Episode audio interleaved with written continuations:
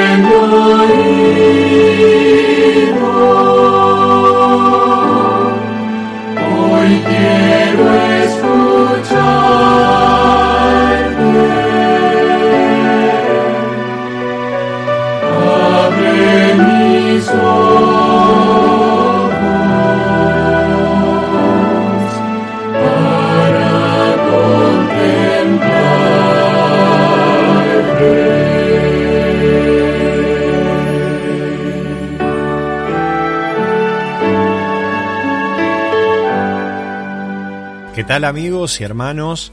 Estamos aquí nuevamente en una producción del Maná Diario.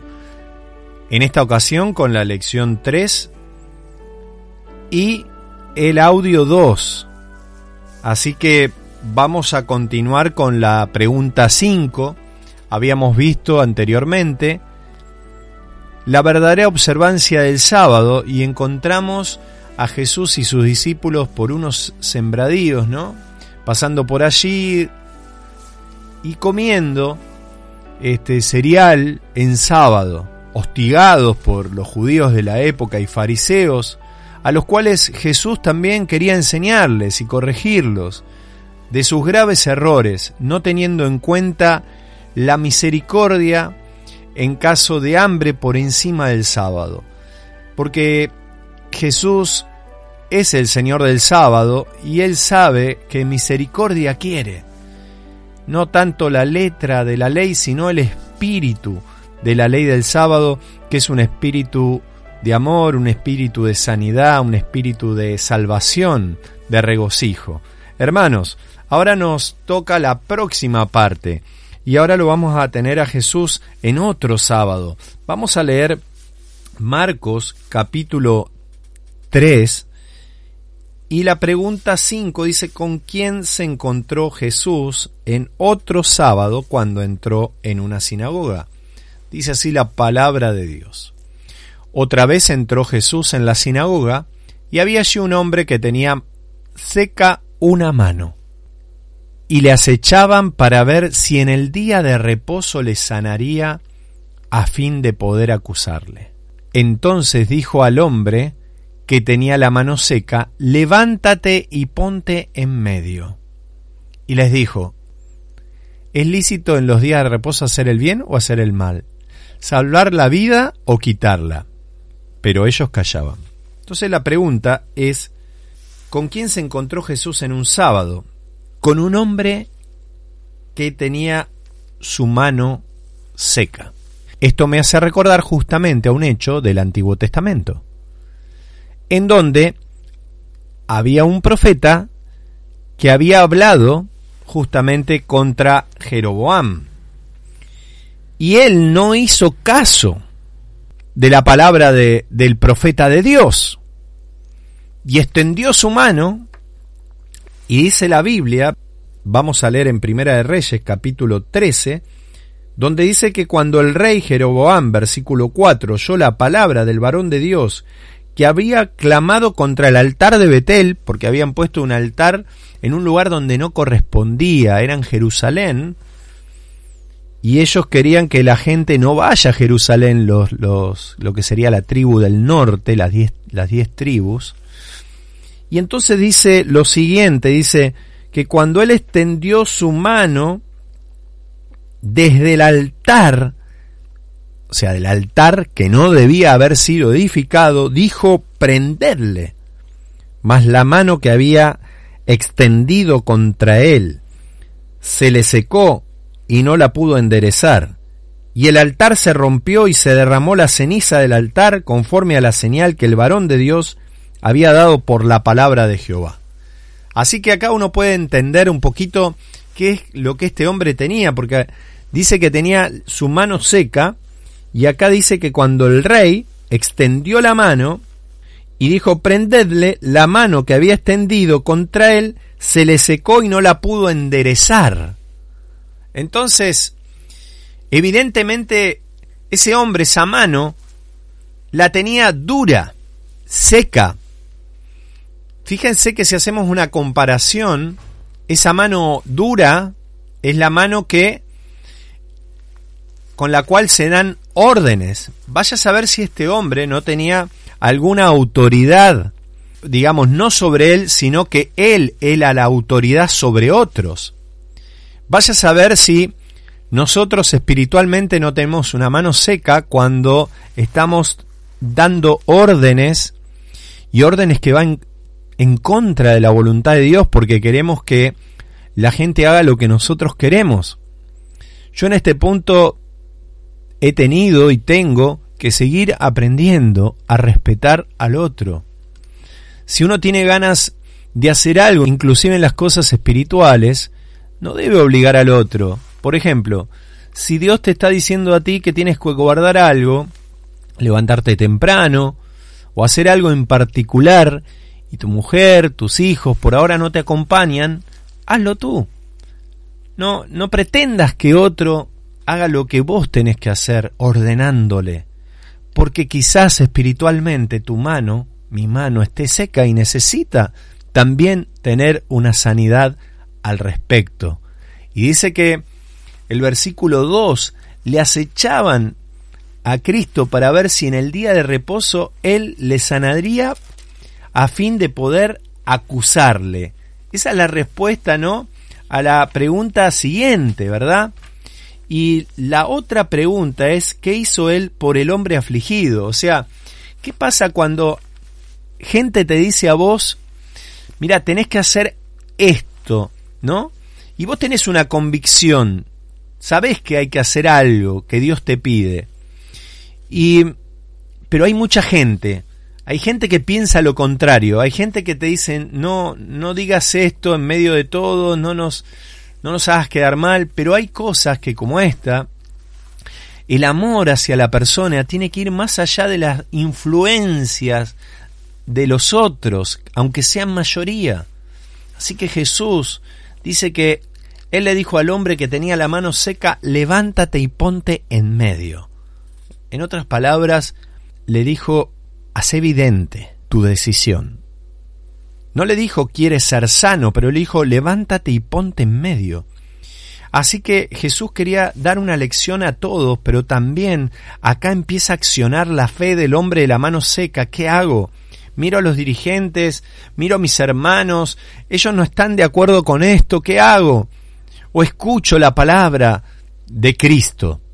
Hermanos, cuando uno lo piensa así, hay que estar en el lugar de la persona, ¿no? Dios a veces nos dice que debemos tomar decisiones personales más allá de lo que los demás piensen, porque muchos han perdido la vida eterna justamente porque tuvieron y tienen temor de confesar a Dios delante de los hombres y sabemos que Cristo dice que si nosotros no lo confesamos, Él tampoco nos va a confesar delante de su Padre y de sus ángeles. Hermanos, la próxima pregunta es, ¿qué les preguntó a los escribas y a los fariseos y qué hicieron? Está en el versículo 4. Él les dijo, Jesús, ¿no? ¿Es lícito en los días de reposo hacer bien o hacer mal? ¿Salvar la vida o quitarla? Pero ellos que hacían, callaban. Y no sé si vamos a ver este texto más adelante, ¿no? Pero hay un texto que está, si no me equivoco, en Lucas capítulo 14, donde también en un día de reposo Jesús hace la misma palabra, ¿no? Si es lícito, ¿por qué? porque él siempre estaba batallando contra las leyes y tradiciones que habían opacado el carácter de Dios. Es la sanación de un hidrópico, que dice en Lucas 14, aconteció un día de reposo que habiendo entrado para comer en casa de un gobernante, que era fariseo, esto le acechaban. Le resulta algo eh, simpático o algo que nosotros hayamos dicho hace poco. Otra vez le acechaban. Era constante. Estaba delante de él un hombre hidrópico. Entonces Jesús habló a los intérpretes de la ley, a los fariseos, diciendo, ¿es lícito sanar en el día de reposo? Miren, es la misma pregunta. ¿Es lícito sanar? ¿Es lícito salvar a un alma en el día de reposo? ¿Qué hacemos normalmente cuando estamos en, el Shabbat? ¿Estamos dispuestos a sanar o solamente a escuchar un sermón o a escuchar la escuela sabática o inclusive a estudiar? es también para reflexionar esto. ¿Qué hace Jesús? Entonces dice que eh, Jesús dijo eso, pero ellos callaron. Otra vez, ellos callan.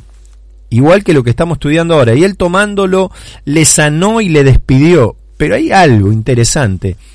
Jesús en el versículo 5 de Lucas 14 dice, y dirigiéndose a ellos dijo, ¿quién de vosotros, si su asno su buey cae en algún pozo, no lo sacará inmediatamente, aunque sea en el día de reposo, y no le podían replicar a estas cosas. O sea, Jesús le dijo esta palabra también acá, porque ellos en el día de reposo, cuando pasaba algo que era para bien de ellos, lo hacían, pero no tenían en cuenta las personas. Y esto nos muestra el egoísmo, el interés personal. ¿qué estamos queriendo, no? Callar a la gente. Supongamos que entre alguien este, en la escuela sabática en medio de que estamos estudiando. ¿Qué hacemos? Callate, no, no, no, sentate, después arreglamos. Y si se muere en ese momento, ¿qué sabemos? Y si la persona se va y no viene nunca más porque no, no se le atendió su caso, ¿qué, qué hacemos? ¿Cuántas veces los apóstoles somos el obstáculo, no? Porque dice que la palabra de Dios que había un cieguito y decía, Jesús, hijo de David, ten misericordia de mí. Y los apóstoles decían, ch, callate, callate. Y lo frenaban, lo frenaban, lo frenaban. Y ellos no frenaban, pero Jesús paró porque este hombre clamaba, perdón, cada vez más. Y entonces Jesús se detuvo porque el Padre y Él trabajan para sanar, para salvar. Mis hermanos, qué precioso el estudio de la palabra de Dios, ¿no? Qué precioso ver en Cristo el carácter de Dios. Vamos a ver la pregunta 9. ¿Cómo afectó la dureza del corazón de ellos en Jesús? ¿Qué hizo y qué bendición le trajo al hombre? Cuando leemos el versículo siguiente, ¿no? Dice que en el versículo 5, mirándolos alrededor con enojo, otras versiones dice, bueno, con tristeza, por la dureza de sus corazones, dijo al hombre, extiende tu mano. Y ahora viene una orden de la palabra de Dios a través de Cristo. ¿Qué vas a hacer cuando Dios te dice esto?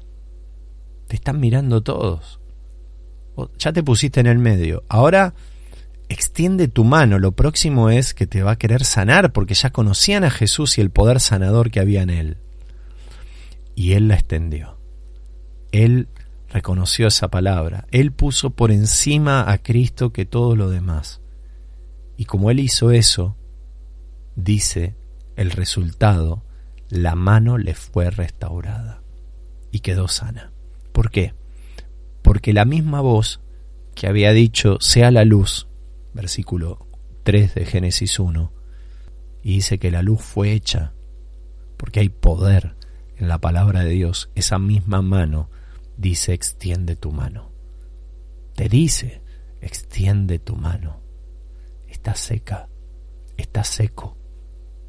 Extiéndela en este momento. Jesús es el mismo ayer, hoy siempre. Extiende la fe en medio del problema, de las circunstancias que estás viviendo. Y entonces la consecuencia natural de creerle a Dios es que vas a recibir sanidad. Y dice, ya terminando, qué bendición le trajo al hombre, ya vimos, la sanidad. ¿Qué hizo Jesús? Sanó en medio de todos. Esto fue un testimonio para ellos. Ellos callaron, ellos estaban tristes, ellos estaban enojados por lo que hacía Jesús. Y Jesús también estaba triste y estaba con enojo por la actitud de ellos. No podían ver que Jesús, el autor del sábado, quiere la felicidad, quiere la sanidad para la gente humana. Que Dios te bendiga. Nos estamos viendo en el próximo audio del maná diario. Espero que estas lecciones sencillas y profundas a la vez puedan traer paz a tu corazón. Shalom, shalom mis hermanos.